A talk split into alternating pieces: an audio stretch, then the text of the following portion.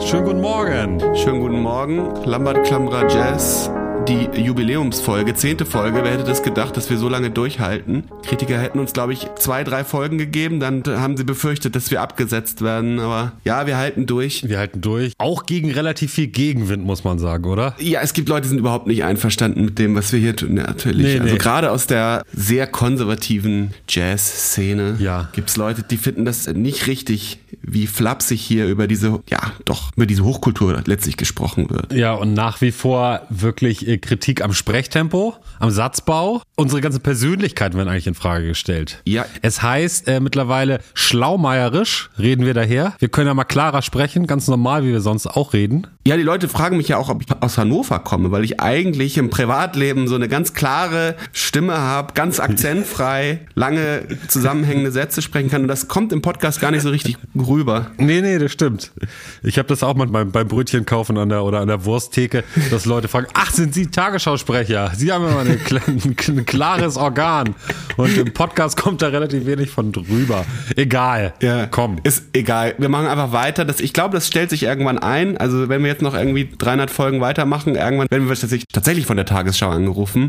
ja, natürlich. Äh, aber die werden ja auch immer älter. Die brauchen jung, äh, Frischfleisch. Die brauchen junge Leute. So junge Leute wie wir, ja. Ja. Ähm, haben wir noch Nachträge zu letzter Woche? Zur, zur großen Mecker-Folge? Die große Mecker-Folge. Ja, da kommt einiges zusammen. Das am letzten Freitag erschienene Album All This Time, das beim legendären amerikanischen Label Worth Records erschienen ist, das werden wir jetzt hier nicht weiter erwähnen, oder? Also, äh, nee, da, da, da machen wir uns keine Mühe. Ich finde eigentlich schon. Ich finde eigentlich ja. Ich finde so Eigenwerbung, das ist eigentlich der Grund, warum man so einen Podcast macht, oder? Ach, ist es so? Eigentlich ja. Was ist denn da los bei Werve? Aber auch, das, dass wir damit jetzt gerade auf Tour sind und die Tour begonnen haben und man uns in vielen Orten irgendwie auch live sehen kann, ist es auch etwas, was erwähnt werden sollte oder kommt das dann irgendwie zu. Nee, überhaupt nicht. Nein, nein. drüber. Ich meine, wir, wir haben doch eigentlich den Auftrag, ja, so einen Bildungsauftrag hier. Wir wollen die Leute über Jazz aufklären und dann ist es doch irgendwie so ein bisschen albern, wenn man sagt, ja, ich habe auch ein neues Album hier, ein neues Lambert-Album ist jetzt raus, wir sind auf Tour. Das tut man doch nicht, oder? Doch, ich glaube gerade, das ist gerade das auch das Menschliche, dass das mal wieder so ein bisschen in den Vordergrund tritt hier im Podcast. Nicht immer nur dieses abgezockte, professionelle, investigativ-journalistische, auch mal so ein bisschen menscheln darf es. Ist es so? Ja, ja. Also ich werde es jedenfalls nicht weiter erwähnen. Ich glaube, ich verzichte drauf, wobei man vielleicht sagen könnte, dass das Album natürlich super ist, aber ja, nee. Aber vielleicht sollte man den kritischen Einstieg in diese Tour nicht ganz unerwähnt lassen. Ich weiß nicht, ich habe, äh, damit halt deine dicke Oma, der einen Kontrabass im Auto Platz hat, äh, musste ich die Bank aus meinem Caddy Maxi, dem größten Stationwagen Deutschlands, rausheben. Denn da kann man dann eine, eine Oma drin verstauen und ein, ein, Schlagzeug. Ja, ein klitzekleines Schlagzeug, muss man ja, sagen. Ja, und dann hat man immer noch viel Platz so für anderen Kram. Ja, da hat man sehr ja. viel Platz, ja. Und äh, das habe ich gemacht, ohne deine Hilfe. Hilfe natürlich und ja. habe sie in den Keller getragen. Daraufhin wurden meine Hoden sehr dick. und äh, wir trafen uns dann in Berlin Mitte beim im, ja. äh, Proberaum von Malakoff. Ganz liebe Grüße an dieser Stelle. Er hat liebe uns vier Tage dort proben lassen und ausgehalten. Er hat sich lieb um uns gekümmert, auch mal einen Apfel geschnitten. Das war sehr nett. Den hast du ja verschmäht. Nee, ich esse wirklich kein Obst, bitte. Lu Luca und ich haben ihn dankend entgegengenommen äh, und danke, also sehr lieb gekümmert. Genau, und ich traf dich dann dort, um die Sachen reinzuladen in meinen Caddy. Und ja, ich konnte mich nicht so richtig bewegen. Also der, der Mittelraum meines Körpers war komplett angeschwollen. Ja, der Mittelraum, das Zentrum. Das Zentrum des Körpers humpelte durch die Gegend und wir machten uns auf die Suche in Berlin-Mitte nach einer Apotheke. So, genau. Und jetzt, wir sind ja auch so eine Art Gesundheitspodcast. Ne? Kannst du jetzt nochmal die Symptome so ungefähr beschreiben? Und ich bin ja so eine Art Arzt. Was ich gesagt gesagt habe. Also, äh, ja, ich habe mir natürlich wahnsinnig große Sorgen gemacht. Wo hat's genau wehgetan? Ja, am Hoden. Also, also im ganzen Hoden und dann ging das rüber äh, bis nach vorne, oben in die Leistengegend. Also im Hoden. Und ich, wir, wir waren auf der Suche nach Ibuprofen in Berlin Mitte, haben es auch gefunden und dann habe ich das geballert und hat auch funktioniert. Erstmal, also es stand eine zehnstündige Autofahrt ja. an. Genau, Symptome waren, Symptome waren, äh, genau, wie gesagt, es war sehr unangenehm äh, dort unten und auch das das Sitzen war, hat mir Mühe bereitet und dann auch noch zehn Stunden Autofahren. Da hatte ich nun wirklich sehr schlechte Laune. So, wir haben aber erstmal Hodenkrebs haben wir nicht komplett ausgeschlossen, aber unwahrscheinlich. Ja, ich habe natürlich, ich bin natürlich erstmal davon ausgegangen, so dass das jetzt auf jeden Fall meine letzte Tour werden würde. Ja. Nicht nur aus finanziellen Gründen? Ja, also aus, genau, weil wahrscheinlich einfach eine riesengroße Krankheit ansteht und ich dann irgendwie Jahre im Krankenhaus verbringen ja. werde und so und äh, mich halt darum kümmern muss. Und, und die meisten Pianisten spielen eben doch im Sitzen und das ist natürlich so eine schmerzhafte Leistengegend, ist da natürlich kontraproduktiv für einen Vortrag. Ja, also, du meintest aber, als es ja. dann abschwoll, äh, über die Fahrt hinweg, ja. ne, das Ibuprofen hat auf jeden Fall gewirkt und es schwoll so ein bisschen ab, so ich konnte auch wieder ein bisschen gemütlicher sitzen.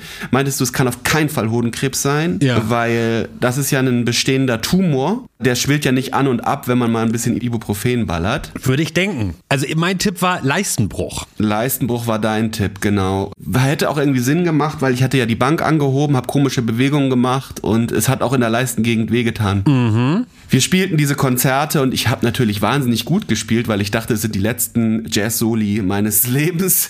Die ja. habe ich natürlich. Äh, die letzten Chorusse. Die letzten Chorusse. Da wollte ich natürlich meine Marke setzen. Und außerdem war die Bühne natürlich auch der einzige Ort, an dem ich die Schmerzen vergessen konnte. Adrenalin tut ja auch wirklich sein Übrigstes, was so Schmerzbewältigung angeht. So ist ja wirklich toll. Ja. Und dann zu Hause, als ich wieder da war und meinen Mitbewohnern so dermaßen auf die Nerven gegangen bin mit meinem Leid. Es ging wieder los. Es, ich habe es ja so ein bisschen zurückgehalten. Ich, ah ja, okay. Ist das diese toxische Männlichkeit, von der wir immer sprechen, dass du da drei Tage unter Schmerzen? Nein, es ist, es ist die Regel, nein, nein, es ist die Regel, dass Gefühle auf Tour Schweigepflicht haben, Felix. Und, äh, Richtig, sehr gut. Ich, äh, genau, irgendwann wurde ich halt zum Urologen geschickt. Das ist der Untenrum-Doktor für Männer. Das ist der Untenrum-Doktor für Männer. Ich wollte natürlich überhaupt nicht. Ich dachte so, ah, wenn es jetzt eh vorbei ist, dann ist doch egal. Also, aber da war das überzeugende Argument, selbst wenn es jetzt vorbei ist, wirst du um diesen Besuch beim Urologen nicht rumkommen. Also auch wegen, also um diese ganze Palliativmedizin einzuleiten. Palliativmedizin kann ich dir in Berlin an der Warschauer Straße besorgen. Das ist überhaupt kein Problem. Da müssen wir keinen Arzt aussuchen. Ja, bin jedenfalls hin. Ich hatte natürlich dann ein klitzekleines Stück Hoffnung, dass es doch vielleicht nicht ganz so schlimm sein könnte, so, wobei es sich nicht so anfühlte. Und hab an der Elsenbrücke irgendwo, gab's, gibt's einen tollen Urologen und hab da die äh, Futze Madame so lange vollgeheult, bis sie mich auch rangelassen hat zu einem Arzt, der hieß Björn, der hat sich als Björn vorgestellt, Vorname. Und hat mir gesagt, so ja, jetzt würde ich mich mal über sie hermachen. okay. Und äh, genau, dann habe ich Hosen runtergelassen und er fühlte sich so ein bisschen vor und fand relativ schnell die Stelle, an der es äh, weh tat und meinte so, ah, ich glaube, ich habe sie. Und ich meinte so, ja, auf jeden Fall, das ist die Stelle. Und dann meinte so, ja, genau, dann äh, ja. fassen Sie doch mal selber rein. Hat, lud mich ein, halt äh, diese Stelle zu. Ähm, und wo jetzt auch am Hoden oder an der Leiste? Am Hoden. Es war einfach wirklich am Hoden. Lud mich ein, diese Stelle auch selber mal an, äh, anzufassen, was ich auch tat und konnte wieder bestätigen, ja, das ist die Stelle, an der es sehr doll wehtut. Und äh, dann nochmal hat er dort genau dort ein Ultraschallgerät draufgelegt, das auch irgendwie wehtat und war aber ganz begeistert, meinte, ah, hier, fantastischer Hoden, sitzt ganz fest, großartig, links und rechts, sitzt, äh, liegt an und äh, während halt er äh, dann auf meinem schmerzenden Hoden diesen Ultraschall durchführte, äh, sah er, ich musste ja so einen Zettel abgeben, was ich so ja. für Vorerkrankungen habe und welchen Beruf ich ausübe. Und da fiel ihm auf, äh, was ich dort eingetragen habe. Und da kommen wir jetzt zum Thema, deswegen erzähle ich die ganze Sache. Eigentlich würde ich nicht solche, solche untenrum-Geschichten erzählen, das ist ja auch privat. Ja. Aber da wird es interessant äh, für uns Musiker, weil man ja eine Berufsbezeichnung angeben muss. Und die fiel ihm gerade auf, während er meine Hosen ultraschallierte und äh, meinte so, ah, Sie sind also, mh, hm, was steht da? Musiker, Komponist, mh, Pianist? Ist. das hast du dir aber nicht nehmen lassen, eine ganze Aufzählung. ja, ich, äh, und Podcaster. Ja, genau, ja da, das wollte ich ja, das wollte ich ja mit dir besprechen. Also was trägt man denn ein, um der Frage aus dem Weg zu gehen, die, der ich natürlich jetzt letztlich doch ausgesetzt war. Er guckte sich das so an und meinte so, aha, Musiker, Komponist, mhm. Kann man davon leben? Kann man davon leben? also, während, während er mit meinem Ultraschallgerät, Ultraschallgerät auf meinem Eiern waren, meinte so, kann man denn davon leben und so? Ist das irgendwie, ist das auch, also, wie ist das so finanziell und so? Wollte da irgendwie so eine Diskussion vom Zaun brechen. Und da stellte ich mir schon die Frage, welchen Beruf trägt man ein? Welchen trägst du ein, wenn du bei so einem Arzt bist? Also, bist du dann Bassist? Bassist sollte man, glaube ich, nicht. Und Pianist werde ich auch nie wieder eintragen. Also, ich finde das erstmal schon herrlich, dass du überhaupt mehr als einen Beruf einträgst. Ja, ich dachte, vielleicht komme ich so ein bisschen bisschen um diese Frage rum, wenn ich so zeige, dass ich. Musiker, Komponist, Content Creator, Podcaster, Universalgenie, Renaissance-Mensch. Ja, was trägst du denn da ein? Also, ich trage eigentlich einen Musiker, dann gibt es immer das bisschen schwierige Gespräch. Und ja, toll, Musiker, Musiker, was spielen Sie denn? Und dann muss man und ah, toll und wo ist was wo denn so? Das ist das sind eigentlich immer quälende Gespräche. Ich habe da keinen guten Workaround gefunden bisher. Ich würde aber Musiker schreiben. Das ist so allgemein, das reicht eigentlich. Okay. Und dann kurz dieses unangenehme Gespräch Aber führen. ich finde, Musiker klingt halt auch, ich finde, ich glaube, ich schreibe zunächst, ich glaube lieber Komponist, das klingt irgendwie hochkultureller. Und ich habe das Gefühl, wenn da nur Komponist steht, dann könnte, könnte, man dieser Frage aus dem Weg gehen, ob man davon leben kann. Oh ja, aber das ist doch so unangenehm, weil auf die Frage Komponist, da schließt sich ja die Folgefrage an. Oh, toll, was komponieren Sie denn? Und dann erklär das mal, dass du deine kleinen Miniatürchen da als Komposition bezeichnest. Ja, äh, Jazzmusiker schreibe ich natürlich auf keinen Fall. Jatzer. Weil das ist ja, das, Jatzer, das ist ja, das ist, das, das ist ja ein Einfallstor. Für, Ja. Und, und natürlich ist, ist, ist Ah, Workaround. Beruf selbstständig. selbstständig, ja. Hm. Aber die wollen natürlich wissen. Das gibt's oft aber als ja, Antwort. aber wenn, Was machen ich meine, Sie vom Beruf? Ich bin naja, wenn die selbstständig. jetzt irgendwie wissen, ich sitze viel, deswegen ist es äh, ja am Instrument und so, da hat man ja auch immer eine sehr verkrampfte Haltung irgendwie dann doch, selbst wenn man sich Mühe gibt, die so, so über was weiß ich, Feldenkreis und Pilates möglichst zu entspannen. Hm. Aber am Instrument, was, was gibt's ja schon tolle Tricks, aber trotzdem wissen die ja dann Bescheid, so, ne? Aha, Pianist, dann können sie sagen, ah gut, dann könnte das, das und das sein. Können ja Leute, die sich damit auskennen, vielleicht irgendwelche Rückschlüsse ziehen. Und Und das möchtest du jetzt vermeiden oder möchtest du eher na, ich die, möchte äh, natürlich irgendwie Ehrlichkeit Ja. und du hast recht, Komponist ist überheblich, aber ich habe das Gefühl, ich hab das Gefühl, da könnte man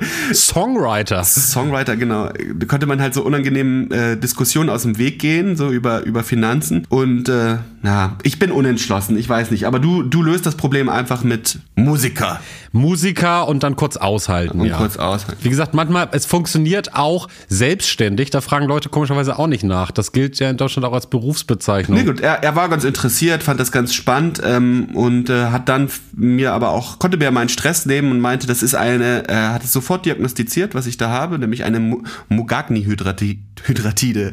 Ja? Kannst du das bitte nochmal sagen? Eine Mugagni-Hydratide. Mugagni. Mugagni-Hydratide könnt ihr gerne mal googeln. Das Ja. ist äh, gar nicht so schlimm. Da hat sich dann ein Hoden einmal verdreht und dadurch entsteht da so eine kleine Zyste, könnte man sagen, so eine, die sich dann irgendwann vernarbt und das Das kommt von der Verdrehung. Ja, es kommt durch eine Verdrehung, die wahrscheinlich bei dieser Bankschlepperei äh, entstanden ist. Ah. Ja, aufpassen auf jeden Fall. Ist ja ein aufklärendes Erlebnis für alle Leute, die Angst haben vor dem Urologen. Es war gar nicht so schlimm. Also es tat natürlich ein bisschen weh, aber das tat sowieso weh. Er hat jetzt nicht irgendwie da was gemacht, was jetzt irgendwie besonders schlimm gewesen wäre oder über den Schmerz, den ich eh hatte, hätte, äh, hinausgegangen wäre. Und vor allem hatte er eine gute Art und hat irgendwie, meinte so, ach, er konnte mir meine Angst relativ schnell nehmen und meinte, da gibt's, also hat es auch eigentlich von vornherein ausgeschlossen, dass Ja. es irgendwie so ein Krebs ist oder so. Ist wichtig für den Beruf sowohl des Musikers als auch des Urologen gute Laune machen. Einfach gute Laune machen, so. Bisschen so die Anspannung lockern zwischen Publikum und Arzt. Ja, ja, der Spruch, ich mache mich jetzt mal über sie her, hm, weiß ich nicht, ob das jetzt ein perfekter Einstieg war, aber irgendwie, ich hab's Björn dann nicht übel genommen. Irgendwie. Björn klingt aber auch wie so ein bäriger Wikinger. Ja. Mit, so, mit so einem Hörnerhelm. ja, ich glaube, auch da wollte er abkumpeln, weil er meinen Vornamen äh, gesehen hat, der ja. Ah, ja, klar. Genau, und da äh, hat, Ja, hat er ja, so einen Zusammenhang gesehen und dachte so, Mensch, Nachtrag und Rückmeldung.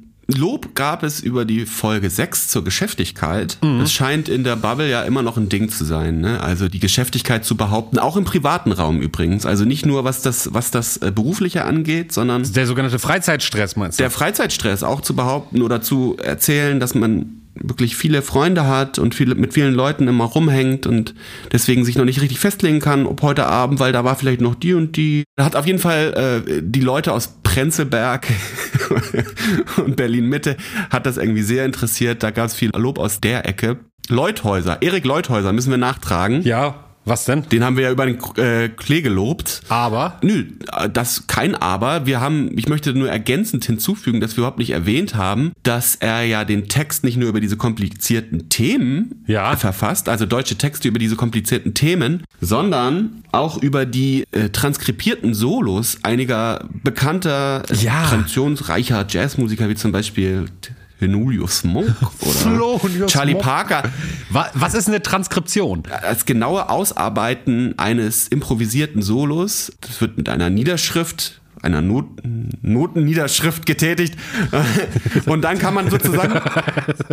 Das klingt ja, jetzt, als sei so ein Mönch dann kann man dieses, äh, Ja, ist auch ein bisschen so. Dann kann man dieses improvisierte so. Solo nachspielen. Erik Leuthäuser hat es äh, nicht nur nachgespielt, sondern auch noch vertextet. Ja. Und äh, diese Texte über diese Solo handeln zum einen davon, wie sehr er Jazzmusik liebt, zum anderen erklären sie aber auch äh, die Stilistiken der Instrumentalisten, die diese Solos ursprünglich verfasst haben. Also er, er leistet eigentlich auch so eine Art ja. Bildungs äh, ja, ja Edu-Jazz. Es ist eigentlich, ja, genau. Er, er, er bildet die Leute mit seinem, mit seinen Jazztexten, erzählt von sich, wie er Jazztexte schreibt und was ihn begeistert an Jazzmusik und wie die Musiker ihre Solos konzipieren, wenn sie improvisieren. Ja, und das, das alles in deutscher Sprache über über Bebop-Solos. Es ist genau. also ja. ganz großartig. Also er geht auch wirklich hinaus über dieses übliche, ich swing hier vor mich hingetextet. Das ist ja so ein, so ein äh,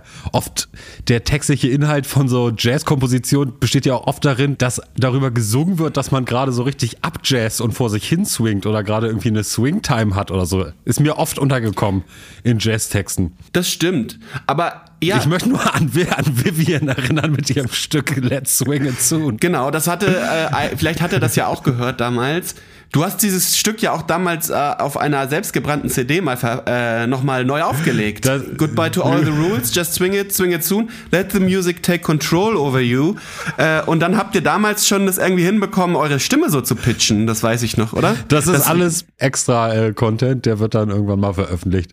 Bei Folge 20 vielleicht. Jedenfalls dachte ich bei Erik Leuthäuser, Next Level wäre ja, wenn er eigentlich darüber berichtet, wie er im Bus sitzt und ein Jazzstück vertextet oder äh, über einen Typen, der im Bus sitzt und ein Jazzstück vertextet, über einen Typen, der im Bus sitzt und ein Jazzstück vertextet, der darüber singt, wie Thenolius Monk äh, Klaviersoli konzipiert.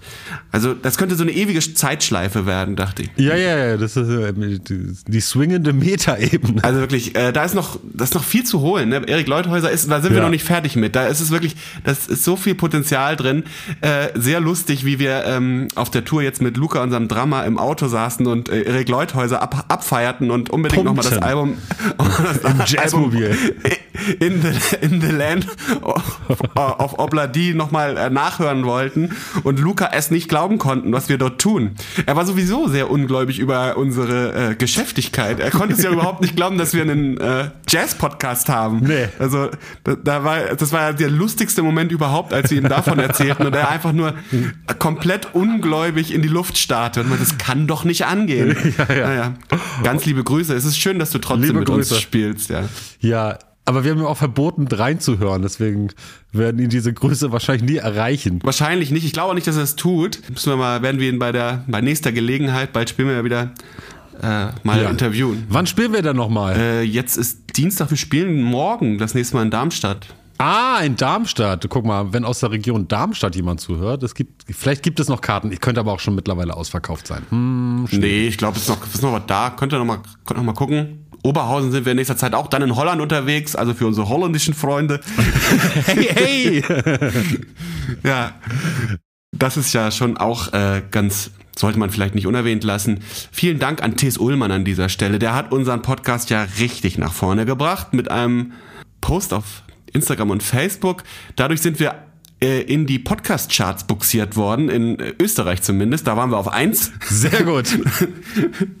Danke, Tees. Du kennst ihn persönlich, ich habe ihn nur ja. aus, aus der Ferne beobachtet. Ne? Du, ihr, ihr, seid, ihr seid. Ja, wir sind im steten Austausch. Ihr seid im steten Austausch, ja. Und er ist ein äh, Liebhaber unseres Podcasts. Das ist ja schön, oder? Ja. Mein Label war etwas ähm, schockiert darüber, auch dass wir jetzt einen Podcast auf Deutsch machen und dann irgendwie hatten sich auch gefragt, who's this Thies Allman, der das halt irgendwie ja. in den sozialen Medien nach vorne brachte und hatte auch vorgeschlagen, ob wir das nicht lieber auf Englisch machen können und wir dann Paul McCartney einladen. Ja, hello, no problem for me. Ja, ja. habe ich abgelehnt. Ich glaube, wir kriegen das auf Englisch nicht hin. Mm, erstmal nicht. Und ich glaube auch Ich glaube auch nicht, dass Paul McCartney kommen würde. Ähm, Aber damit teasern die sich schon irgendwie seit Vertragsunterzeichnung, oder? Dass mal irgendwas mit Paul McCartney gehen würde, oder? Es ist eher andersrum, dass die halt immer sagen, kannst du nicht, willst du nicht mal irgendwelche ähm, Features heißt das, ja. Ja, Kollaborationen, Features und Kollaborationen irgendwie angehen und ich sag so, das würde würd ich schon machen, aber ich würde gerne mit Paul ja. McCartney anfangen. Und dann bin ich auch offen für alles, aber der muss am Anfang stehen. Und äh, dann haben die halt das hören die sich dann so an und sagen, ja, Mensch, ist ja das gleiche Label und können wir ja schon mal irgendwie dann anschreiben. Ich kenne jemanden, der arbeitet für den in der Abteilung und bla bla bla. Und äh, dann schreiben ja. die den an und dann hört man nichts mehr davon, wie es halt ist. Also es war ungefähr so, als würde ich Paul McCartney selber anschreiben wahrscheinlich. Also dabei ist es, sind wir äh, Labelpartner, hm. ja. Das ist so. Herrlich. So, äh, warte mal, ich hole mir mal kurz einen Kaffee, bin gleich wieder da. Ich habe eine ganze volle Kanne da hinten auf dem Tisch, äh, auf, in der Küche. Genau. Haben wir noch, wie sagt man, Nachträge? Nachträge, ja. Ich habe noch zwei. Na einen Nachtrag. Ach ja, zum der der deutsche Grammophon Newsletter hat uns erwähnt. Oh, Vielen Dank dafür. Dankeschön. Hat aber auch gesagt, es würde sehr viel Nerd Talk hier stattfinden. Ist das stimmt es? Ja.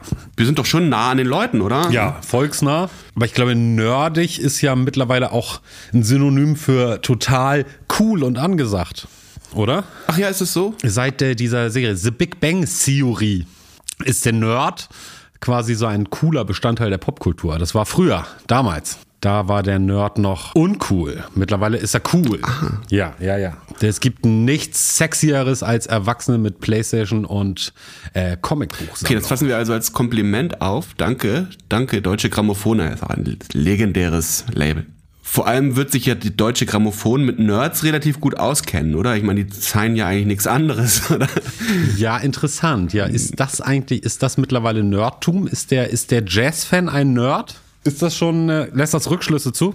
Der Musikgeschmack? Also deutsche Grammophon ist jetzt nicht Jazz, ne? Das weißt du schon. Das ist eher so Klassik. Das ist äh, Hardcore-Core-Klassik, könnte man eigentlich sagen. Aber hin und wieder mal auch so ein bisschen, da ja. müssen sie mitmachen und auch mal Neoklassiker sein. Das geht nicht anders. Kommen sie nicht, kommen sie nicht dran vorbei, mm. dann stöhnen die Klassiker schon wieder alle und denken so, oh, den Gag hätte ich, hätte ich gern gehabt. Aber genau, äh, da muss sich auch Deutsche Grammophon wahrscheinlich öffnen, seit Jahren schon. Also aber Deutsche Grammophon, das ist quasi aber doch der Dinosaurier, der Big Player der deutschen Klassik, oder?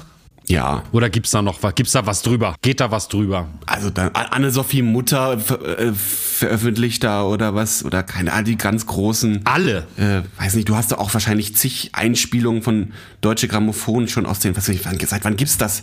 Das gibt's da wahrscheinlich 100 Jahre schon. Seit immer. Ja. Ja. Äh, wir wollen jetzt nicht anmerken, zu welchem übergeordneten Labelkonstrukt das mittlerweile gehört, sondern wir halten die zu Nestle äh, äh, halten, halten den Mythos aufrecht und sagen tolles Label. Ja, aber du hast natürlich recht. Also auch meine meine absoluten Lieblingsklassik-Einspielungen sind natürlich von der deutschen Grammophon. Ja, oder natürlich. Wie könnte es anders sein? Ja. Ich glaube, das ging schon los mit diesen, kannst du dich erinnern an diese Komponisten-Hörspiele? Hattest du die auch als Kind? Ja, natürlich. Auch deutsche Grammophon, ja. Ist es? Ja. Ja, natürlich deutsche Grammophon. Ja, natürlich. Ich bin mir relativ sicher, ja, ja. Da hatte ich ein paar von. Nachtrag zu Vocal Jazz. Ja. Das war ja auch Thema. Oh, oh, oh, oh, oh, oh, Kopf einziehen, okay. Ja, nee, da geht's eigentlich eher jetzt äh, in die Selbstkritik, denn wenn auf einer Session äh, Vokalisten und Vokalistinnen auftauchten, ja. hieß das ja für die Instrumentalisten eigentlich immer, dass sie die Stücke transponieren müssen. Oh ja. Und das ist ja der absolute Horror für mich. Dabei heißt ja, es natürlich in, keiner Bock drauf. Im Jazzstudium heißt es eigentlich, du musst eigentlich die die ähm, die Standards, die du lernst, in allen möglichen Tonarten kennen und sofort transponieren können und so. Und äh, rat mal, wer das nicht so gut kann. Niemand kann das. Ja, eigentlich niemand. Und ich äh, habe da auch kein nie Hehl draus gemacht, dass das einfach nicht mein Ding ist. Und ich äh, möchte an dieser Stelle mal auf ein Interview mit Bill Evans, einem meiner absoluten Lieblingspianisten, verweisen. Ja. Der in einem Interview mal sagte, mit einer sehr versierten Pianistin, die ihn äh, dort interviewte, die ihn genau das fragte, wie ist denn das eigentlich? Also beim Transponieren ist, fällt dir das leicht, so in, die Stücke auch in anderen Tonarten zu spielen. Und er meinte so, hm, er hat schon das Gefühl, dass ja, jede Tonart auch so eine eigene Stimmung hätte und dann liegen die ja auch anders in der Hand und das halt zu transferieren in eine andere Tonart, so wenn du halt dann mal irgendwie so ein All the Things You Are irgendwie eine Weile dich lang mit in einer Tonart befasst hast, äh, das ist gar nicht ja. für ihn gar nicht so leicht, so das äh, einfach so umzuswitchen. Er hätte das Gefühl, da würde sich die Stimmung auch, also die Atmosphäre sehr leicht ändern, selbst wenn man es wahrscheinlich Bill Evans wird es schon irgendwie hinbekommen haben, aber da meinte dann sie zu ihm, das ist ja merkwürdig, weil für mich ist das überhaupt gar kein Problem. Ich kann das total leicht. So. Und da meinte Bill Evans einfach nur zu ihr, well, That's very nice for you. Oh. Das finde äh, find ich sehr schön, weil es ist einfach, äh, es geht nicht darum. Also natürlich ist es irgendwie mal schön, wenn man irgendwie Stücke auch in anderen an Tonarten schnell lernen und spielen kann und so. Aber man darf auch nicht unterschätzen, dass halt Stücke in bestimmte Tonarten einfach gehören, weil sie dort auch einfach vielleicht besser klingen so. Also ähm, man erkennt das ja auch. Das ist, stell dir mal vor, du würdest diese ganzen Chopin-Stücke nicht in B-Moll und H-Moll haben, wo sie halt einfach schön in der Hand liegen, so und das das Klavier auch auf eine bestimmte Art und Weise klingt. Ja. Und so. Also es hat ja schon irgendwie auch seinen Sinn und Zweck.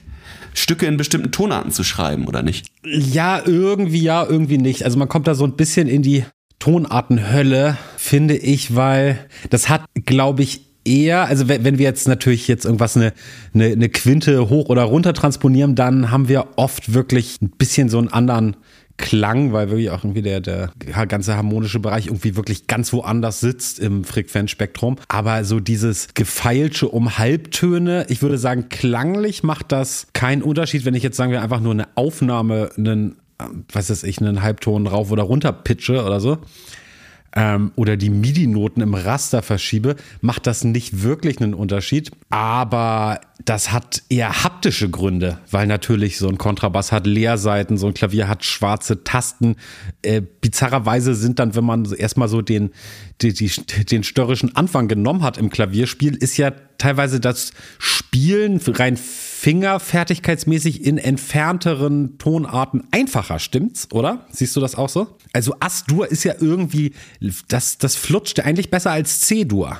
Natürlich, also darauf wollte ich gerade hinaus, deswegen auch ja. mein, mein, mein Link zu Chopin, ja, genau. der das ja auch verstanden hat, halt die, die Stücke dort anzusiedeln, wo sie halt besser in den Fingern liegen und das ist halt nicht dort, genau. wo sie erstmal leicht erscheinen, nämlich in C-Dur und A-Moll, ja, ja, sondern äh, wenn man seine F Finger aufs Klavier legt, wird man schon merken, dass es irgendwie Sinn macht für die Haptik. Ja, ja, richtig, äh, wenn genau. man in, in, in H-Moll tatsächlich hin und wieder auch Fis-Moll und, und Des-Moll oder B-Moll, F-Moll auch komponiert. So, es hat einfach genau, wie du schon sagst, haptische Gründe. Ja, genau. Aber auch klangliche, aber auch klangliche. Ich bin der festen Überzeugung, dass ein H Stück in H-Moll oft äh, besser klingt als ein Stück in D-Moll. Ich, also ich, ich werde es auch irgendwann noch beweisen und ich glaube, Chopin wäre mit mir einer Meinung.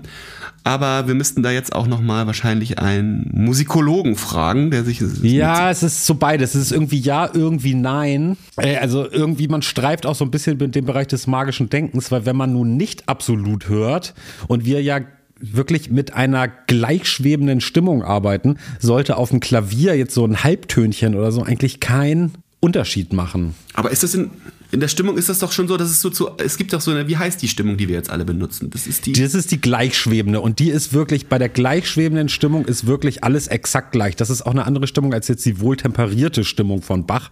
Das ist so eine Annäherung an die gleichschwebende Stimmung. Was wir heute haben, ist wirklich physikalisch ausgerechnet, jetzt nage ich mich nicht fest, jeder Halbtonschritt sind 50 Cent oder 100 Cent. Habe ich vergessen. Ich glaube, 100 Cent ist ein, ist ein Ganzton. Ich glaube, es ist ein Ganztonschritt. 50 Cent. Okay, 50 Cent, genau. 50 Cent ist dann ein Halbton und der Abstand ist wirklich überall genau gleich, gleich, gleich, gleich, gleich, gleich, gleich. Und das Einzige, was aus der Naturtonreihe so wirklich übrig geblieben ist, ist die Halbierung oder Verdopplung der Frequenz in der Oktave. Alle anderen Intervalle auf dem Klavier entsprechen eigentlich nicht der Naturtonreihe. So irgendwie merke ich, ich habe heute Morgen nicht so richtig Bock, das zu erklären.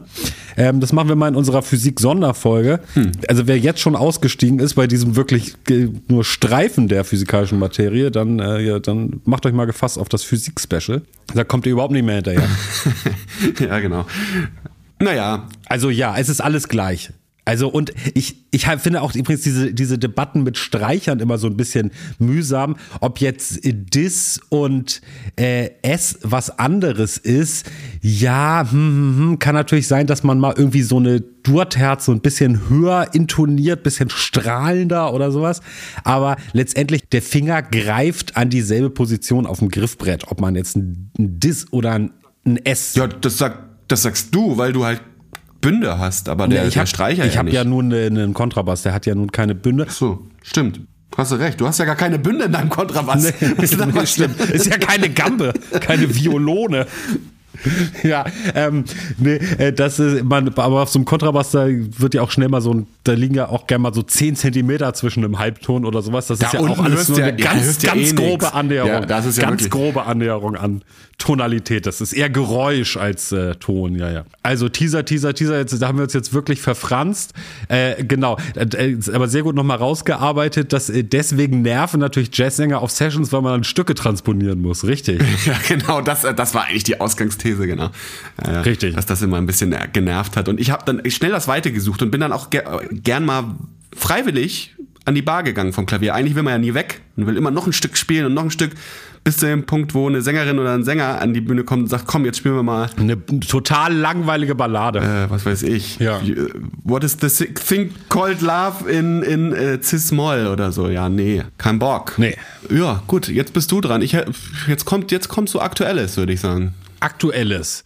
Okay, ich würde gerne mal mit dir sprechen über was, was ich im Internetfernsehen gesehen habe. Und zwar, wir haben uns ja letzte Woche noch drüber lustig gemacht über Keith Jarrett. Wie der nämlich schon beim kleinsten Kameraklicken Ausraster kriegt, auch so ein Choleriker ist auf der Bühne gewesen bei Zeiten. Und auch äh, Leute, die irgendwie Handyfilme machten, anschrie, Konzerte abgebrochen hat, weil ihm das alles zu laut und zu viel war. Das war ja letzte Woche noch Thema. Und schwuppdiwupps, wie das so ist manchmal, hat der amerikanische YouTuber Rick Beato ein Interview mit Keith Jarrett veröffentlicht. Hast du das gesehen? Ja, habe ich natürlich gesehen. Und äh, du warst natürlich hellauf begeistert. Ich finde das auch interessant, habe aber auch meine kritischen Anmerkungen dazu. Deswegen fängst du jetzt einfach mal mit der Lobhudelei an.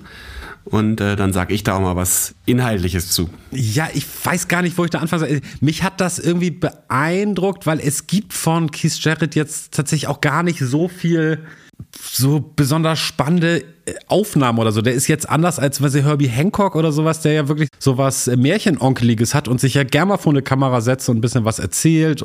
Ist Keith Jarrett ja irgendwie so eine mystische Figur Ja. im Jazzbereich. Es gibt natürlich so ein paar Interviews, aber irgendwie ist ja Keith Jarrett, also auch in seiner Musik, aber auch in seiner Person, ist ja irgendwie nicht von dieser Welt so richtig, ne? Das ist richtig. Das ist das äh, große, äh, das große Mysterium Keith Jarrett. Und da frage ich mich dann halt schon, was soll das dann, dass man diesen alten Keith Jarrett, der irgendwie mittlerweile nicht mehr mit der äh, rechten oder linken Hand spielen konnte, Ja, die linke Hand ist gelähmt durch mehrere Schlaganfälle. ist gelähmt, sich dann daneben zu setzen als Rick Beato und äh, ihm beim bei den Bieber Blinds zuzuhören, die er halt als alter Wackeloper noch spielen kann. Das ist so entmystifizierend und das erinnert mich so, also ich frage mich immer, was das soll. Also ich meine, ich will Keith Jarrett, ich will doch den haben, dieses, dieses mystische Bild von dem Typen, der äh, auf der Bühne rumschreit, weil er die Leute mit Fotoapparaten nicht erträgt oder Leute, die mal husten und der halt natürlich in dem, was er tut, wahrscheinlich eigentlich absolute Nummer eins ist, so auch über Jahrhunderte noch sein wird,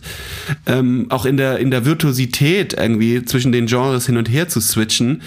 Ähm, und da frage ich mich schon, was, warum macht man so ein Interview, wo man das eigentlich entmystifiziert? Das erinnert mich auch so ein bisschen an diese blöde Peter Jackson Beatles Doku. Die hat mir auch nicht gefallen. Ich weiß nicht, was, warum, warum soll, soll man sich denn jetzt in, in, in das Studio von den Beatles setzen und rausfinden, wie die sich irgendwie nicht Freund waren? So, die Beatles sind für mich halt ein, Mysterium und das sollen sie auch irgendwie bleiben. So, ich, ich komme denen doch trotzdem nicht näher, nur weil ich irgendwie dabei, dabei bin, wie sie irgendwie mal ein paar Stunden im Studio zusammen sich irgendwie streiten. Also dadurch verstehe ich sie doch trotzdem nicht besser. Das Mysterium bleibt doch bestehen.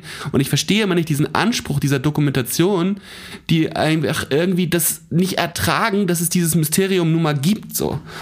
Ja, verstehe ich. Das ist, da, da, da haben wir es aber natürlich auch in unserer Lebenszeit mit einem Paradigmenwechsel zu tun. Ne? Dass wir haben ja so zu unserer Lebzeit noch so ein bisschen die vordigitale Kulturlandschaft gestreift, wo Künstler noch echte Geheimnisse hatten. Und wir wirklich von unseren Lieblingsbands und Künstlern nur wussten über die Bravo oder später über Musik, andere Musikzeitungen und Fanzines. Und dann gab es mal einen Live-Konzert, einen Schnipsel hier, ein kleines äh, Print-Interview da und man musste sich sein Bild so ein bisschen selber zusammensuchen. Und Künstler hatten noch echte Geheimnisse, während heutzutage du natürlich eigentlich mit den meisten Künstlern auch so über Instagram und andere soziale Medien ja so eine fast schon enge Beziehung aufbaust, ne? Wo du ganz viel weißt über die. Ja, ja, man ist ja auch viel verfügbarer. Es ist ja auch so, das muss man ja auch bedienen, ne? Also ich weiß nicht, jeden Tag äh, beantworte ich an Leute, die meiner Musik äh, wohl zugetan sind, Fragen wie zum Beispiel, wann das Konzert beginnt. also solche ja, ja. Dinge. So, da wird halt nicht der Veranstalter oder irgendwie mal auf die Homepage geguckt, sondern wird einfach der Konzert, der, der Künstler selber gefragt. Und ja, ja ich mache das völlig natürlich absurd. auch gerne Antwort. Äh, es ist aber natürlich absurd, wenn man bedenkt, dass genau der Künstler früher halt einfach äh, nicht erreichbar war. Irgendwie, man kannte ihn nur von Plattencovern und vielleicht mal ja, ähm, Rolling Stone Interview oder so und das war's. Und jetzt fragst du ihn halt, wann das Konzert anfängt. Das ist äh, vielleicht, also, aber was willst du damit sagen, dass das dann irgendwie auch dann okay ist, oder? Nein, das ist ein generelles Problem, an dem du dich da abarbeitest, dass du vielleicht einfach nicht so gerne dein Künstlerbild dir entzaubern lässt durch Interviews, weil die Parallele von der Beatles-Doku und der Keith Jarrett-Doku, die sehe ich da natürlich. Trotzdem fand ich das höchst interessant. Ich finde aber auch nochmal interessant die Parallele, wo du sagst, zwischen dem Gesangsstil von Keith Jarrett und dem Gesangsstil von Yoko Ono. Da gibt es ja auch, da gibt es ja auch durchaus Parallelen. Ja, ähm, tatsächlich. Und auch Keith Jarrett hat da ja eine Entwicklung genommen, dass wenn man sich das, den frühen Keith Jarrett anhört oder sagen wir so in seinen 20er, dann ist das eher, hat das eher so was knabenhaftes, engelsgleiches, glockenhelles. Woo, und das verwandelt sich dann ja im Laufe des Lebens so bis zu späten Trioplatten in so einen sägigen Ton, der eher so was dämonisch Gurgeliges hat. Ja. Weißt du? Also, äh, ja. Da gibt es eine Entwicklung. Da, da gibt es eine Entwicklung hin ja. zu ähm, äh, etwas, äh, ja, knarzigerem Sound. Ja. also für Musikwissenschaftler, die vielleicht noch ein Thema für ihre Bachelorarbeit suchen, da könnte man sich vielleicht mal ja. damit auseinandersetzen. Für die Leute, die nicht Bescheid wissen, also Keith Jarrett singt eigentlich nicht, sondern er begleitet. Ja, wer ist denn eigentlich Keith Jarrett? Können wir da mal, so, können wir mal so ein bisschen unseren Bildungsauftrag erfüllen? So. Keith Jarrett ist ein Jazzpianist, äh, Jahrgang 45, der aus äh, Allentown in den USA. Das ist eine Stadt, die wurde auch übrigens auch besungen von, wie heißt der nochmal? Billy Joel. Oder sagst du Billy Joel oder Billy Joel? Ich sag Billy Joel. Also Billy wenn Joel. wir uns treffen, nenne ich mal, sag ich mal Mr. Joel. Mr. Joel, genau. Und genau, und äh, äh, Keith Jarrett ist ein, wie, wie beschreibt man Keith Jarrett in drei, vier Sätzen? Also der hat seine Karriere gemacht über Miles Davis, Sideman bei diesen legendären Bitches Brew Sessions war dabei, sonst gar nicht groß viel mit Miles Davis aufgenommen, aber zumindest sich mal in seiner Aura bewegt da 1970. Hat da schon Fame mitgenommen durch da, äh, vor allem was da ja wichtig war, er hat da äh, glaube ich, die einzige Phase seines Lebens, wo er kein Klavier gespielt hat, genau. sondern Rhodes, Fender Rhodes. Ja. Und die, die, der Legende nach hat er äh, die Zusammenarbeit mit Miles Davis beendet, indem er auch diese ganzen Sachen aus dem Fenster, tatsächlich aus seinem Fenster, aus seinem, äh, hm. aus seinem Haus rausgeschmissen hat. Weil er das nicht mehr ertragen konnte. Er wollte nur noch Klavier spielen. Genau. Er ist nämlich ein Pianist und kein Sänger. Aber er begleitet äh, seine Jazz-Soli immer mit einer Art, hm, ja, vokalen einem vokalen Ausdruck, ja. der halt leider von aus der aus dem Mix nicht fernzuhalten ist, weil er dann doch recht präsent ist und es ist mal auch mehr mal weniger, ne, mal mehr, muss man sagen. Mal mehr mal weniger und es ist so eine Art es ist so eine Art Begleitung, aber ich habe auch mal gehört von einem äh, Musikhistoriker, dass er selber dazu gesagt hätte, es ist eigentlich eher so ein also abfinden damit, dass es ja so viele Möglichkeiten gäbe, wo er langgehen könnte. Und er, er, er äh, verarbeitet halt durch dieses Gesinge die Tatsache, dass er halt sich auf dem Klavier für eine andere Richtung entschieden hat und deutet halt so mit dem Gesang an, wo es halt noch hätte hingehen können. Vorher hat er gespielt bei Art Blakey mal eine Platte und mit äh, Charles Lloyd, das ist so ein Saxophonist, so ein bisschen gilt auch so als Vorreiter des Jazzrock. So, also das, es gab ja so in den 60er Jahren so einiges an so sich am Rock orientierender Jazzmusik, wo dann so ein bisschen von diesem strengen Swing-Idiom weggegangen wurde. Also Free Jazz war natürlich schon in aller Ohren. Und das kulminierte dann alles in dieser Bitches Bruce Session von Miles Davis und In a Silent Way. Und danach kam es so zum großen Aufkommen von Jazzrock und Fusion-Musik. Genau da war Keith Jarrett dran beteiligt was wollte ich sagen? Wie, wie, wie kam ich drauf? Mit dem, äh, mit dem Gesang. So, jetzt habe ich mich nämlich nochmal, habe ich nochmal gedacht, ich höre mich nochmal rein in Keith Jarrett. Der hat ein Album gemacht, noch vor seiner Zeit bei Miles Davis. Und das heißt Restoration Ruin. Hast du davon schon mal gehört? Nee. Von 1968. Da war 23 Jahre alt. 68? Auf Impuls, ne? Nee, auf, auf Vortex, das gehört zu Atlantic. Ah. So, und Restoration Ruin, da habe ich mal reingehört. Äh, und ich bin, ehrlich gesagt, vom Glauben abgefallen. Das ist ein Folk-Album, wo Keith Jarrett alle Instrumente spielt und singt seine eigenen Texte. Folksongs. Ah, ist es so? Ist jetzt kein Scheiß. Seine eigenen Folksongs? Ja. Also wir können gerne mal eine kurze Pause machen und du hörst da mal kurz rein. Ich kann mir nämlich noch einen Kaffee holen, weil das ist, äh, du fällst vom Glauben ab. Ich hole mir mal kurz einen Kaffee. Ich gebe dir zwei Minuten, eine Minute die jetzt gar nicht spektakulär ist. Ich fand es einfach wahnsinnig interessant, dass in diesem Övre von Keith Jarrett auch noch äh, der 23-jährige Keith Jarrett einfach mal nebenbei noch eine kleine für das Jahr 1968 zeitgeistige Folkplatte aufgenommen hat. Ist das nicht interessant? Es ist sehr interessant. Man fragt sich schon, was hat ihn da geritten? Wahrscheinlich hat er auch zu der Zeit sich sehr für Bob Dylan interessiert. Das klingt so ein bisschen so, als, als Ja, weil wir haben ja auch schon öfter darüber gesprochen, dass ja äh, gerade äh, Jazzpianisten gerne mal einen Popsong covern auf ihren Alben. Also es, es, wiederkehrendes Thema ist ja, das sind ja die äh, Cover von Brett Meldau hier. Der ja auch Bob Dylan irgendwann inter interpretiert hat. Genau. Äh. Und es, ich habe auch gefunden von Keith Jarrett, es gibt eine Aufnahme von, wo er im Trio My Backpages spielt. Das ist ein Bob Dylan-Song, oder? Ja, ja. In seinem, mit seinem äh, Keith Jarrett Trio. Und es gibt also es, dann wird es das gewesen sein, der einfach komplett geflasht, wie wahrscheinlich die ganze Welt zu der Zeit von Bob Dylan. Ja, äh, ja. Was ja. Ich finde das im Nachhinein äh, nicht ganz also schwer nachvollziehbar. Ich weiß ungefähr, was an Bob Dylan toll ist und so, und aber dieses dieses Hero, also dieses, dass Leute so krass abgehen darauf, ist, das muss auch irgendwas mit dem Zeitgeist zu tun haben, oder? Also du bist auch totaler Fan, oder wie ist das? Ja, müssen wir mal ein eigenes Segment draus machen, der Dylanismus. Das ist äh, auch ein sehr interessantes, auch ein kulturelles Phänomen, so in unserer Elterngeneration, sage ich mal, so diese ja. Dylan-Obsession. Ähm, lass uns jetzt noch mal ein bisschen bei Keith Jarrett bleiben. Genau, ja, es, gibt, es, ja. es gibt dieses äh, Bob Dylan-Cover und ich habe auch gefunden eine ganz süße Version von All I Want. Das ist ein Song von Johnny Mitchell. Das ist der Opener von deren, äh, von ihrem äh, Kultalbum Blue. Das hat er auch mal verjazzt. Das ist interessant. Das, ja. Viel mehr Popcover habe ich aber nicht gefunden bei Keith Jarrett. Da finde ich interessant, dass es das überhaupt gibt im Övre.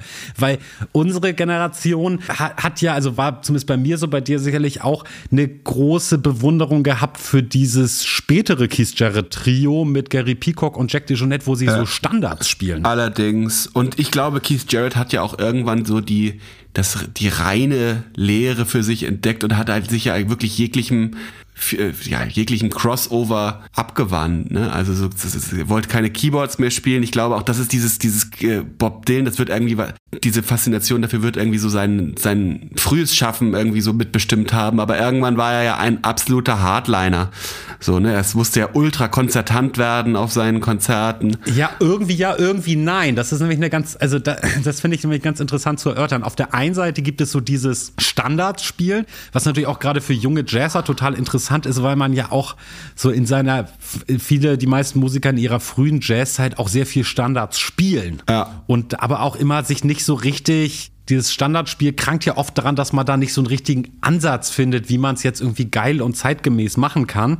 Und da hat ja Keith Jarrett so ein bisschen so eine Blaupause geliefert, ne? Wie man auch so, was ist im neuen Jahrtausend noch so im Trio so alte ähm, Great American Songbook Klassiker interpretieren kann, ne? Ja, vor allem hat er bewiesen, wie frei er damit umgehen kann. So, ne? Also das ist ja wie virtuos er das äh, interpretieren kann. Also es ist ja generell bei ihm auch in den Solo-Einspielungen einfach toll zu beobachten, wie spielend er zwischen Jazz, Gospel und Klassik hin und her springen kann. Hin und wieder ist er dann einfach nur der Boogie-Woogie-Onkel wieder. Aber auch den macht er ja wirklich äh, ja. auf eine Art und Weise gut, wie es halt kein anderer macht. So, also da kann Axel Zwingberger sich schön mal ja. gehackt legen. Weil einerseits natürlich äh, klar Vollblut-Jazzer, diese diese Trio-Sachen auf eine, auf eine andere Art und Weise ist ja Keith Jarrett in dem Moment, wo der auftaucht im Jazz, alles andere als ein typischer Jazzer. Weil wenn man jetzt die Zeitgenossen von Keith Jarrett sich anguckt, was sind McCoy Tyner, Herbie Hancock, so Leute in der,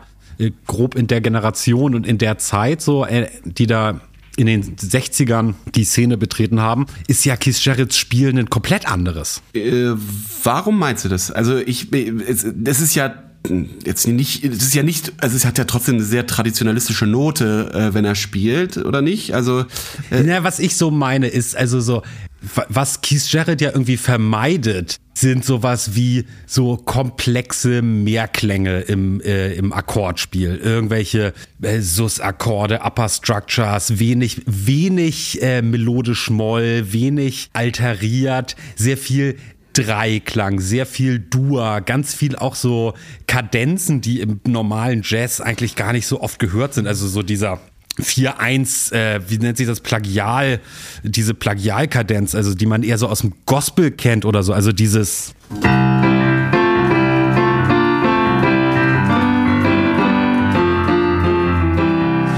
Das ist ja so ein relativ typischer Keith Jarrett Sound, ne? Also jetzt in, äh, in schlecht. Ja. Ja, das stimmt. Das, wenn er das macht, macht er das. Aber wenn er jetzt irgendwie einen Standard spielt, dann würde ich ja jetzt nicht sagen, dass er seine Voicings irgendwie besonders dreiklängig äh, konzipieren würde. Nee, aber so. er, er tendiert immer hin zu so einer, das ist wirklich so, so einer, zu einer, so einer durigen, gospeligen, hymnischen Note, die man bei anderen Pianisten kaum findet.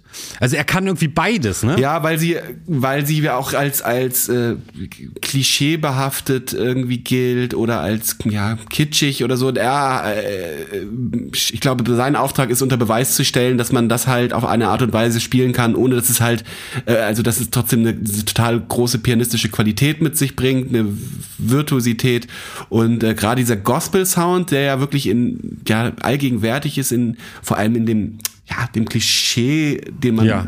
von dem Keith Jarrett, Jarrett Sound irgendwie hat, so. Weil er tatsächlich auch immer wieder vorkommt, so. Aber ähm, ich glaube, da geht's, ging da auch so eine Art Aufklärungsarbeit, so von wegen, ey, ja, das, dass man das halt einfach auch auf eine Art und Weise machen kann, die nicht kitschig ist oder, oder, äh, ja, so ja, also ich kann es nicht genau sagen, aber das ist schon einfach auch, das ist ja in, in, in der amerikanischen Musiktradition auch ein immanenter Teil, so, ne? Also dieses Gospel-Ding, so, also es kann ja auch einfach sein, dass es bei ihm, wie bei vielen Leuten, die dort Musik lernen, halt einfach Teil des Musical Upbringings ist, so. Und, äh ja, ist es auf jeden Fall, ist es sicher. Und es gibt ja, es gibt auch zum Beispiel von Charlie Hayden und wer heißt der, Hank Jones, da gibt es eine schöne Gospelplatte, wo die so im Duo Gospel-Song spielen. Es gibt ja auch vorher schon so bisschen so das Folkige im Jazz. Du bist doch als alter Skandinavien-Konnoisseur bestimmt auch Riesenfan von diesem, wie heißt der, Jan Johansson? Natürlich, ja, ja. Genau, der hat doch auch, das ist ja auch zeitlich ein bisschen früher, der hat doch so eine Platte gemacht, wo der so schwedische Volkslieder. Erst schwedische, später russische hat er auch nochmal gemacht, aber ja, ja, ja bekannt genau. ist er für seine schwedischen Volk Song-Interpretation. Ja, und das ist ne, genau, und das ist auch, auch so ein bisschen so dieser, Keith Jarrett ist ja auch Teil des ECM-Sounds ja. irgendwie. Und der, und der ECM-Sound basiert ja auch so ein bisschen, ich lehne mich jetzt hoffentlich nicht zu weit aus dem Fenster, so ein bisschen aus, in der Auslassung von so bestimmten amerikanischen Jazz-Idiomen wie, äh, ja, was ist ich, 251-Verbindung, alterierte Akkorde, Swing, Feeling, also Walking Bass und so, sondern ist ja eher so ein bisschen knüpft irgendwie so ein bisschen eher an dieses Modale an und ein bisschen harmonisch, bisschen, ist so ein bisschen anders gelagert. Ja, und so eine folkloristische Atmosphäre kommt zum Tragen, ja, äh, genau. die sich aber prima einbetten lässt. Und das haben die Skandinaven tatsächlich ja herausgefunden, dass sie sich einfach prima einbetten lässt in ein ja, Fundament, was man improvisatorisch nutzen kann. Also äh, dass Ja, ja. Jan Johansson, würde ich sagen, absoluter Groundbreaker für, für, für alles, was äh, auf ICM Ja. dann irgendwie stattfand. Also übrigens auch der Verfasser des Pippi Langstrumpf-Lieds, das darf Ach, man nicht guck mal. vergessen.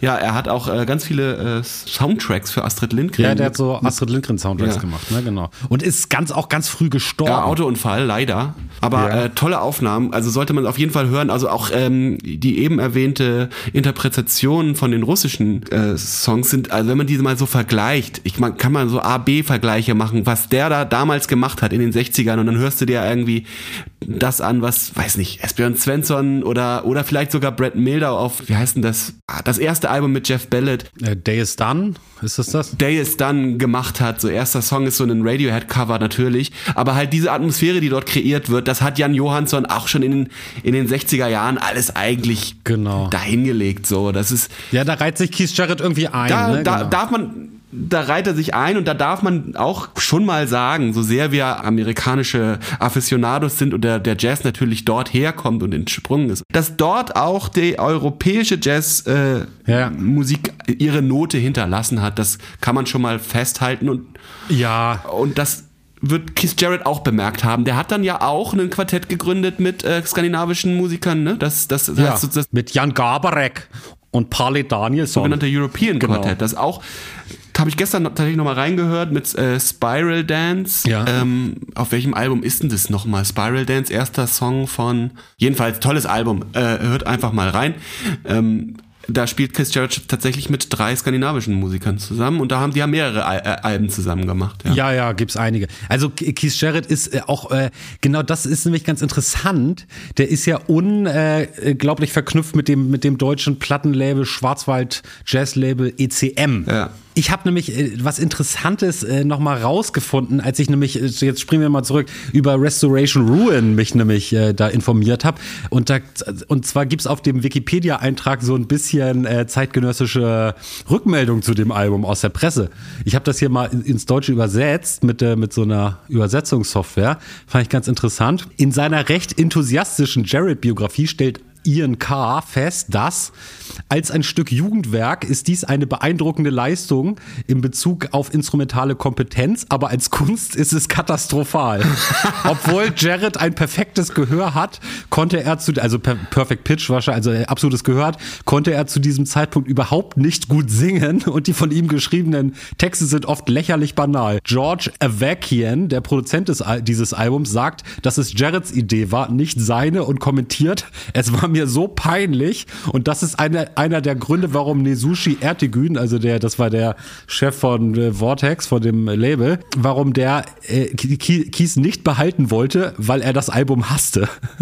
Ja. Ist das nicht schön? Also das war quasi Keith Jarretts Ausflug in die äh, Welt der Folkmusik, auch als Sänger. Er hat ihm wahrscheinlich dann erstmal den Einstieg in die Jazzmusik wieder deutlich verlängert. Dabei hätte er da wahrscheinlich eigentlich äh, direkt loslegen können, aber dadurch, dass er dieses Album gemacht hat, was alle gehasst haben, Ja. äh, wollte ihn erstmal keiner unter Vertrag nehmen. Naja, das war dann, also es ist nicht, nicht mehr lange hin, da spielt er bei Matt Davis, also 1968 und der war auch bei George Lloyd in der Zeit und so. Ich glaube, es hat ihm nicht geschadet. Nein. Was mir nämlich noch einfällt, so, also zu diesem, diesem Dur-Sound von Keith Jarrett, was ich so ein bisschen meine in Abgrenzung zu, was ihn so ganz anders macht als andere Jazzpianisten, auch in der Zeit ist, finde ich, dass ja doch irgendwie ab dem Cool Jazz oder so, so gerade Jazz-Klavierspiel ja oft auch so was ganz Abstraktes hat, ne? Lange Lines, ähm, dieses bisschen kryptischere Spiel, viel harmonisch komplexere Spiel und da, da ist Keith Jarrett ja irgendwie das totale Gegenteil von. Es ist ja total durig und warm und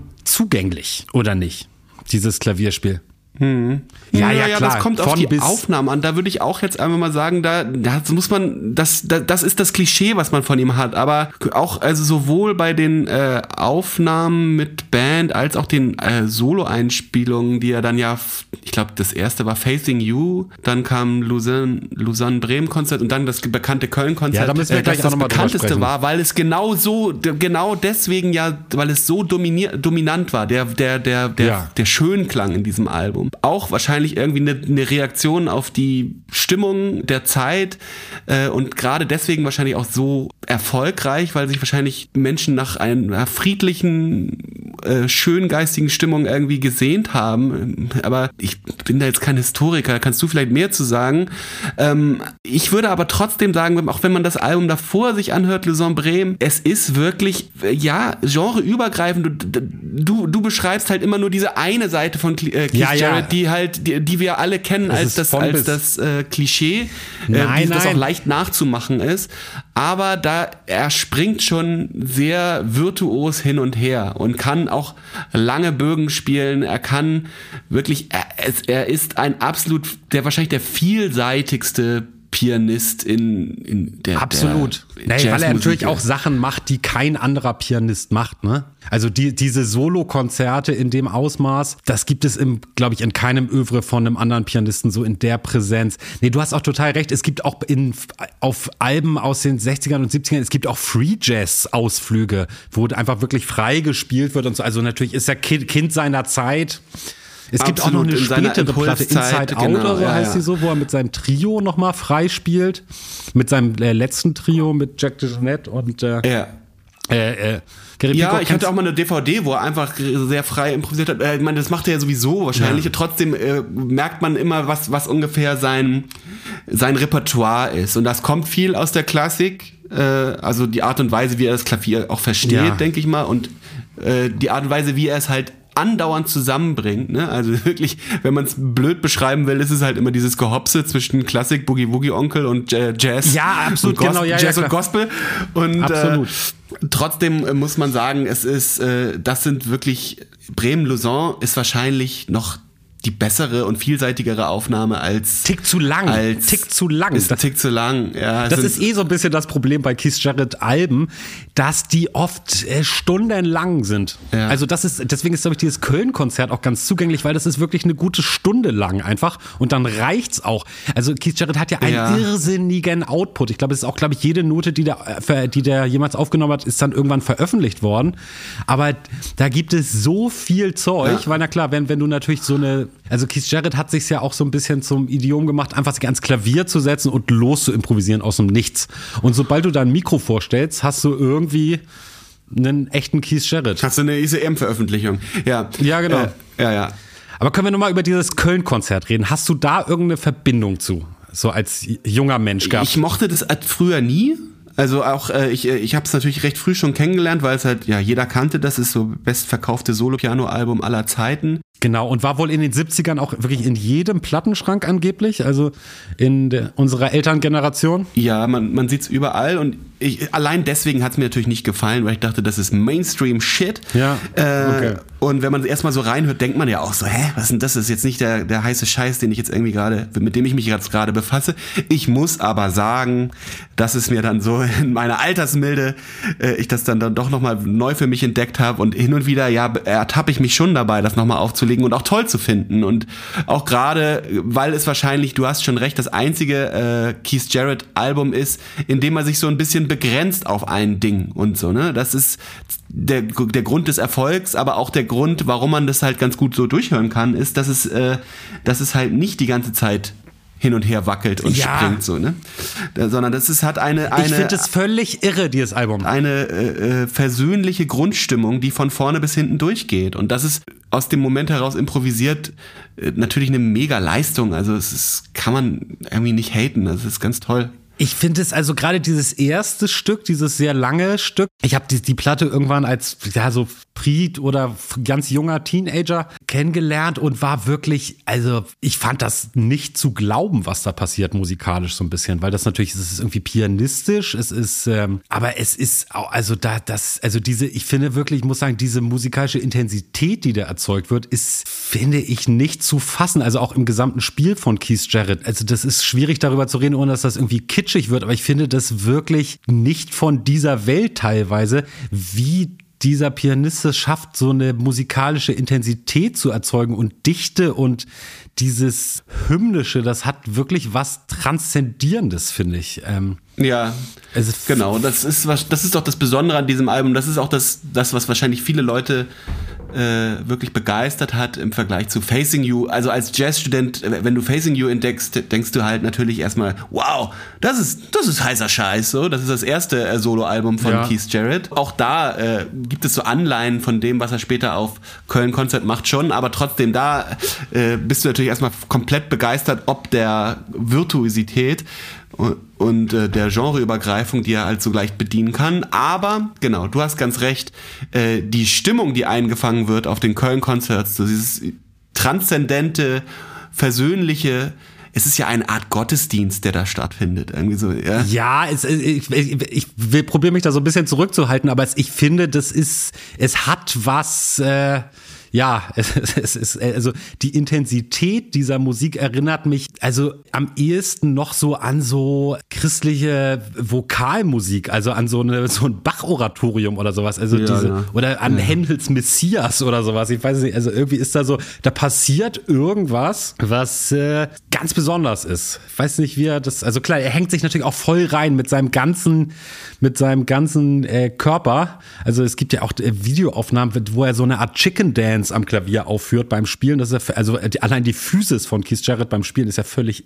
absurd teilweise. Ja. Also der, der tänzelt da über seinem Hocker vorm Klavier, macht diese, diese Geräusche. Das kann man auch in dem Rick Beato-Video, kann man dann einen auch sehr beeindruckenden langen Ausschnitt sehen, wo er so eine Solo-Version von Solar spielt, die auch losgeht als so normale, in so einem normalen Jazz-Idiom und dann auch wieder in so diesem Gospel-Modus äh, gipfelt. Hast du das gesehen? Das ist eine ganz interessante Passage. Nee, habe ich dann nicht. Ich bin irgendwann auch eingepennt. Ich habe da so richtig durchgeklickt. Ah, das ist wirklich ganz interessant, weil der Rick Beato dem alten Keith Jarrett diese Aufnahme vorspielt und dann, das ist ein filmerisch ein ganz interessanter Kniff, weil man quasi diese, das Video von der Live-Aufnahme gegengeschnitten gegen den, das Gesicht von Keith Jarrett sieht, der seine eigene Musik hört und dann ja. das so ein, bisschen, so ein bisschen so affirmative Geräusche zu machen. Das ist wirklich, äh, finde ich, vielleicht sehr beeindruckend zu gucken. Ja, genau, da wollte ich auch noch mal was zu sagen, weil Rick Beatus Interview oder ja, Lobpudelei ja darauf abzielt, Keith Jarrett so darzustellen, als wäre er eigentlich Gott. Und ähm, als könne er wirklich vorweisen, dass er halt äh, ganz tolle Aufnahmen im Jazz, was ja stimmt, äh, macht, halt auch Solokonzerte,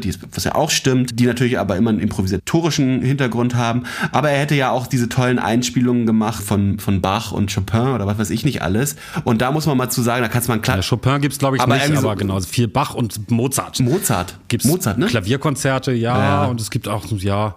Aber also und da kannst du mal einen Klassiker fragen, also die sagen, da lachen die, ne? Das ist wirklich Quatsch. Das ist nicht so, dass das Referenzaufnahmen sind. Und das sollte man schon auch mal festhalten, weil, ey, wo kämen. Warum lachen die? Worüber lachen die? die? die? Nicht lachen, aber die sagen so, Entschuldigung, ja, das ist irgendwie ganz schön, wie der das macht, so, aber das sind keine Referenzaufnahmen. Das ist nicht irgendwie etwas, wo man sagen würde, wow, so, die, diese, äh, diese Interpretation habe ich ja irgendwie noch nie gehört oder so. Das ist jetzt nicht so, dass Keith Jarrett unter Leuten, die sich äh, mit klassischer Musik viel befassen, als äh, wahnsinnig bedeutender Interpret dieser alten Werke irgendwie dastehen würde. Und Rick Beato tut halt so, als wäre dem so. Und das finde ich halt irgendwie nervig, weil ich meine, stell dir mal vor, es wäre so. Dann wäre das ja wirklich so eine Heiligsprechung. Dann könnte man auch gleich aufhören, ne? wenn wenn wenn, es da wirklich jemanden gibt, der über allem steht, der sozusagen alle äh, akademischen ergründeten ähm, äh, musikalischen Bereiche halt quasi erfasst hat und äh, bei allem irgendwie mitspielen darf und von allen irgendwie als Instanz wahrgenommen wird. Das ist so eine Heiligsprechung, die nervt mich. Das stimmt halt einfach nicht. Das ist ein bisschen drüber an der Stelle, wo man halt, ich meine, wir haben jetzt auch damit verbracht, eine halbe Stunde lang Keith Jarrett für sein Können und sein Tun zu loben, aber man muss halt dann auch irgendwann mal eine Grenze setzen und sagen so, ey, nee, das stimmt halt einfach nicht. Er ist jetzt für seine Mozart-Interpretation, ist er jetzt nicht besonders angesehen, so, ja. Ja, gut. Aber das, das, das kann wirklich verschiedene Gründe haben. Also ich kann mir auch vorstellen, dass das, also, das würde man auch, ehrlich gesagt, gar nicht zugeben wollen, glaube ich, als versierter Klassiker, dass Keith Jarrett jetzt auch noch gut Klassik spielen kann. Also für mich klingt das eigentlich gut, was er macht. Also ich bin kein Fan des Cembalos, da sind ja immer einige Cembalo-Einspielungen. Ja, wobei, da gibt es ja auch Impro äh, äh Improvisationen für Klavichord. Ja, genau. Das ist dann ja wieder äh, fair. Also wenn er dann darauf improvisiert. Ja, es gibt auch eine Orgelplatte, ja. ja, ja, wo auf so einer Orgel orgelt und so, ja, das ist, also es ist sehr interessant, was der alles gemacht hat. Und ich, also für mich klingen jetzt diese Klassikaufnahmen erstmal irgendwie amtlich, aber. Ja, aber es ist halt so, Ahnung, weißt du, wenn wir, wie, in den 90er Jahren oder 80er Jahren wurde irgendwie behauptet, dass wie heißt der Friedrich Gulder ja, Ja. auch alles könnte und irgendwie Jazz spielen könnte, dann hörst du dir das als jemand an, der sich so ein bisschen damit auskennt. Äh, in unserem, wir sind, sag ich mal, eher der Jazzmusik etwas Firma. Ja. Und dann denken wir natürlich auch so, nee, das ist Bullshit, der tut halt so, als könnte er das so. Und das klingt vielleicht für Leute, die sich nicht so richtig gut damit auskennen, erstmal so in Ordnung. Ja, ja wer es wirklich genau, kann, ist Bruce Hornsby. Von dem gibt es tatsächlich äh, eine Jazz-Trio-Platte. Ja, aber der spielt ja jetzt nicht Bach ein, also entschuldige. Also, Nein, ja. nein, das, das nur am Ja. Rande. Nee, nee, so komme komm ich nur drauf wegen dem Crossover.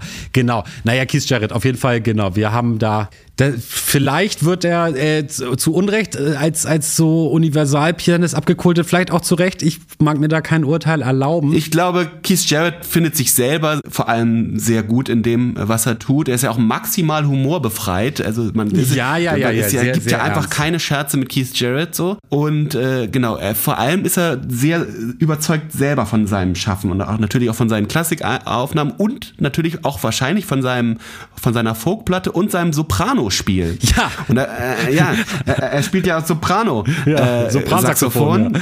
Und die Geschichte hatte ich, glaube ich, schon mal erzählt, dass halt seine äh, Mitmusiker Jack DeJohnette und, na, Gary Peacock Ja. immer, immer vor dem Konzert das Soprano-Saxophon versteckt haben, weil sie halt keine Lust hatten, dass Keith Jarrett auf die Idee kommt, dabei rumzududeln, weil sie halt nicht der Überzeugung war, dass er darin genauso gut ist. Ja, das Äh, ist- Und da gibt's wirklich Interviews und das ist wirklich ein bisschen traurig mit anzusehen, wie er selber über sein Soprano-Spiel redet und irgendwie denkt so, es ist irgendwie komisch, dass das nicht mehrere Leute irgendwie beeinflusst hat, weil das ist wirklich unglaublich gut. so, und da merkt man dann, dass der halt, da, da, fehlt es dem dann doch so ein bisschen an, an, so, an so einem Spiegel, so, ne? Also, ja. Ja, gut. Es ist, glaube ich, nicht leicht, Keith Jarrett zu sein.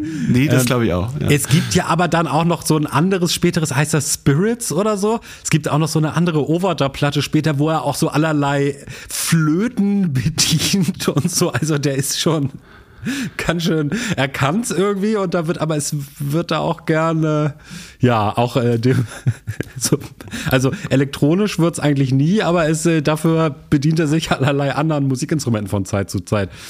Das ist äh, schon interessant, dass also der, also genau, aber wie gesagt, da am Klavier scheint er ja irgendwie am, das äh, ist dann doch am überzeugendsten und auch irgendwie das Solo-Klavier. Das ist, äh, das kenne ich sonst nicht.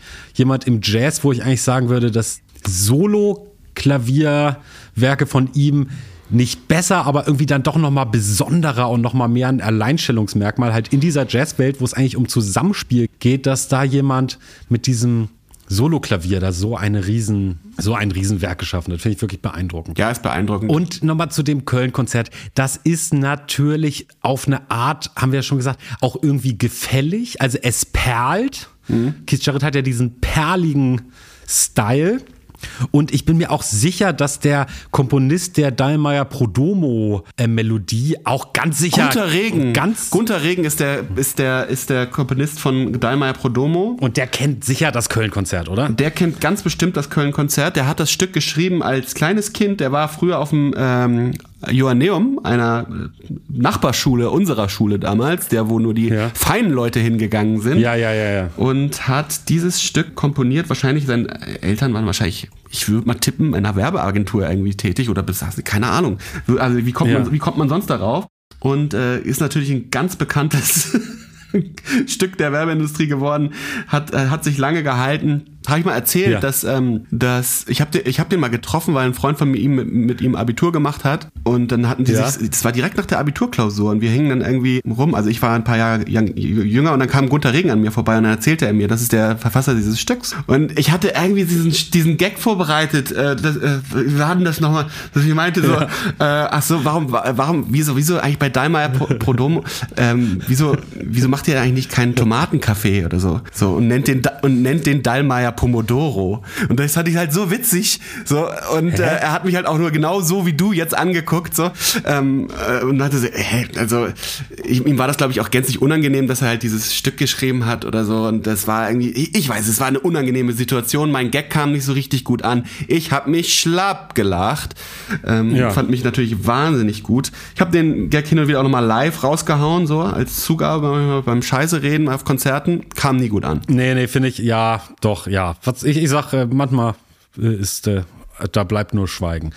ähm, aber schöne Geschichte. So, trotzdem habe ich jetzt die Frage für dich. Ist äh, das Köln-Konzert, ist das ein Vorreiter der Neoklassik? Ja, ja, das ist, ich glaube, darauf können wir uns einigen. Ja, ja. Auf jeden Fall. Okay, schade. Ich dachte, da spinnt sich jetzt so ein kulturtheoretisches Gespräch raus, aber nein, okay. Ja, ja, also, also das drückt aber ähnliche Knöpfe so ein bisschen, dieses ganze. Es drückt ähnliche Knöpfe, ne? Also es ist irgendwie Hochkultur, also es, es ist ja auch ein Konzert, es heißt schon so, es ist ein äh, Solo-Klavierkonzert. Es ist sowohl Hochkultur als auch für jedermann verständlich. Ja. Und das ist ja genau die große Kritik an der Neoklassik ist genau, dass sie genau das ja bedient, ne? behauptet Hochkultur zu sein. Keiner von den äh, äh, Vertretern der Neoklassik, außer vielleicht mir, könnte äh, Keith Jarrett das Wasser reichen. Aber, aber trotzdem wird halt immer diese, dieses Hochkulturelle behauptet. Auf der einen Seite, auf der anderen Seite wird halt auch immer mitgegeben, ja hier, das ist Musik, die äh, für jedermann irgendwie verständlich ist, im Gegensatz zur Chorklassik, die halt wahnsinnig abgehoben ist und ewig dauert und halt kein popkulturellen Appeal hat sozusagen. Und äh, ja, das hat Keith Jarrett mit dem Köln-Konzert irgendwie abgedeckt, ja. mit dem Unterschied, dass er halt halt mega geil abgezockt hat. Also und was ja, ja was da auch in dem Köln-Konzert musikalisch passiert in wenigen Takten, da können ja manche von deinen Kollegen könnten da ganze Albenzyklen aus den musikalischen Ideen bauen, ne, die da in kürzester Zeit der Keith Jarrett einfach nur so raushaut. Jetzt äh, habe ich den Fehler selbst gemacht und mich in diese Neoklassik-Ecke äh, drängen lassen von dir ja. wieder. Ich bin natürlich überhaupt kein Neoklassik-Pianist, sondern ich bin nein, nein. virtuoser denn je. Ja. Genau, du bist eigentlich gar kein Neoklassiker. Du wolltest aber über Neoklassik reden. Du willst wissen, was das eigentlich ist. Nein, nein, nein, da will ich eigentlich. Ich würde jetzt eigentlich diese Folge mal beenden und uns mal hier in so einer mit, mit so einer kleinen Teaser-Haubitze. Es geht noch, wird noch um viele andere Themen gehen. Ja, ich habe auch äh, viel mehr äh, noch. Äh, ähm, also genau. wahrscheinlich hätten wir jetzt noch eine Stunde weitermachen können. Das machen wir einfach in der nächsten Folge. Genau. Genau. Ich habe zum Beispiel auch drinstehen, weil hast du mir schon gesagt, du willst mit mir unbedingt mal über Neoklassik reden und ich dachte, das wäre jetzt so durch dieses Keith Jarrett-Ding angeteasert Nix, worden. Das geht das, nicht. Wir, wir verfaseln uns. Das müssen ja, wir. Das, das machen wir nächstes Mal. Genau. Reden wir über äh, Neoklassik, lästern wir natürlich hart ab über die Kollegen. Ja, genau. Oder? Ja, natürlich. Der investigative Monitorbericht Inside Neoklassik und vieles mehr.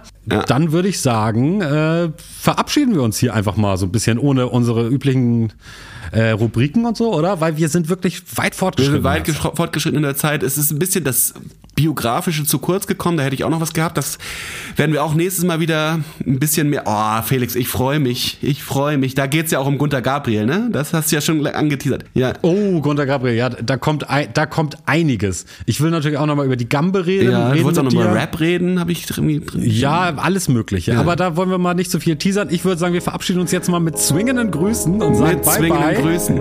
Sagen Ciao. Bis zum nächsten Mal. Macht's gut. Bye bye.